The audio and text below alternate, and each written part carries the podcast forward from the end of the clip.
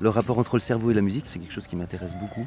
Ça m'intrigue en fait, c'est comme une, question à laquelle presque j'espère pas trouver de réponse. Mais dans mon désir de faire de la musique, il y a dès le départ cette envie en fait de chercher un effet quasi biologique des sons sur l'état de conscience d'un être humain. Et c'est pour ça que j'ai fait de la musique de scène, parce que c'est très très enseignant de jouer en direct avec un comédien et de voir l'effet en fait de la musique qu'on est en train de produire sur son jeu. Parce que avec un comédien sensible, du coup, il y a un retour immédiat et donc on peut, on peut percevoir ça. Et ça fait vraiment partie des choses qui m'ont intéressé. Et donc cela, c'est pas seulement sur le cerveau, mais c'est sur l'ensemble de l'être. Mais ça passe nettement sur le cerveau. Donc quel est l'effet des sons sur le cerveau Ouais, ça fait partie du cœur de ce que je cherche en fait. Hein. Et ce pourquoi aussi donc je travaille avec des enfants autistes. C'est des enfants qui sont quand même euh, assez lourdement touchés, qui n'ont pas la parole. Et euh, ben, très concrètement, ce qui m'a vraiment ému quand j'ai commencé à travailler avec eux, c'est un cas très précis d'un enfant. Quand je suis rentré dans la pièce, j'ai posé ma timbale, c'est un gros tambour au milieu de la pièce, et j'ai commencé à jouer. Cet enfant-là était me tournait le dos, était dans un coin en fait, et dans une forme de stéréotypie, c'est-à-dire qu'il était dans un état d'éloignement maximal au niveau de l'espace. Et au bout de quelques mois, quelques séances, cet enfant-là était assis par terre avec moi, en face de moi avec la timbale, et on jouait tous les deux ensemble. Et donc tout ce chemin qui s'est fait, quoi, et cette possibilité d'entrer en communication par les sons avec, euh, avec lui, c'est vraiment ce qui m'a touché et qui fait que je continue à faire ça en fait. C'est ce, type, voilà, comment entrer en communication avec là on rentre en...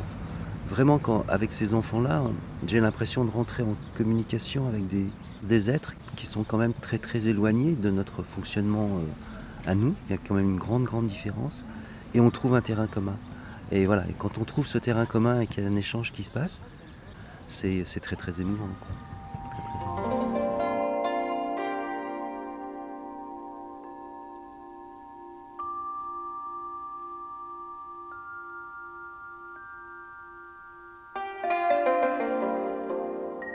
Il se passe énormément de choses quand on chante euh, en prenant du plaisir et on sécrète euh, notamment énormément d'hormones comme de la dopamine, de la sérotonine, de l'ocytocine, plein de choses en in, des neurotransmetteurs en fait qui nous donnent du plaisir et qui, participent au bien-être.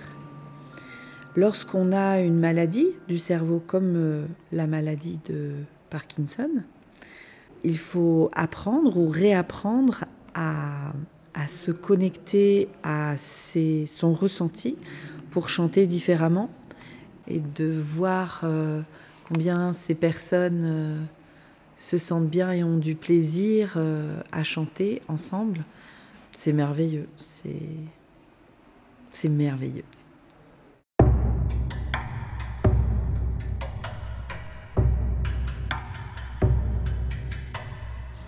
Le fait de chanter ensemble, de faire de la musique ensemble, favorise la coopération et l'attention aux autres et l'attention à ce qui se passe autour, autour de soi, c'est une évidence. En tous les cas, moi, c'est ce que je recherche.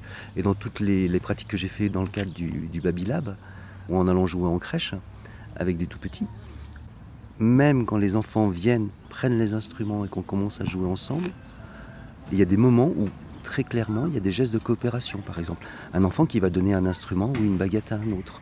Il y en a qui organisent quasiment un peu ça, en disant toi tu prends cet instrument, toi tu prends ça. Des tout petits qui ont qui qui parlent pas encore, hein, pas, euh, qui babillent quoi. Et donc il y a vraiment des comportements comme ça, et donc il y a une notion du collectif qui peut apparaître, même chez des tout petits comme ça, et encore plus chez des plus grands. Et, par exemple quand je travaille avec des personnes dans le centre de lutte contre l'isolement et prévention du suicide, euh, ces gens-là qui ont des difficultés relationnelles pour la plupart, le fait de pouvoir jouer ensemble, pouvoir faire de la musique ensemble, pouvoir improviser ensemble, crée vraiment euh, un sens du collectif. Et ça favorise évidemment l'attention à l'autre. L'attention à l'autre, mais aussi l'attention à ce qui se passe à l'intérieur.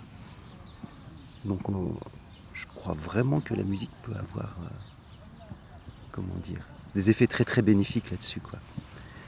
Et d'ailleurs, par rapport au Baby Lab, ça me fait penser, ça a été prouvé scientifiquement par plusieurs études dans plusieurs endroits dans le monde, que le fait de pratiquer de la musique, en fait, favorisait donc l'écoute active et donc favoriser les autres apprentissages.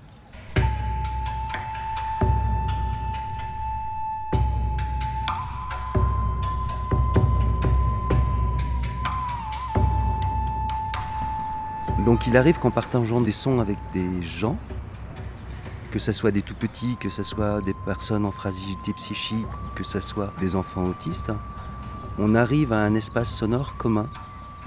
Et c'est vraiment lié à une qualité d'écoute et à une qualité de perception.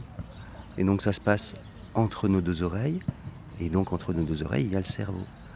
Et euh, je suis euh, intimement persuadé, bien que j'ai aucune scientifique de ça, quand on est dans cet état de conscience particulier, dans cet état d'écoute, où cet espace sonore donc devient incarné, existant en fait, presque palpable je dirais, c'est-à-dire peut-être que ça pourrait se rapprocher de certains états de méditation, et ça, je pense que c'est un fonctionnement cérébral particulier.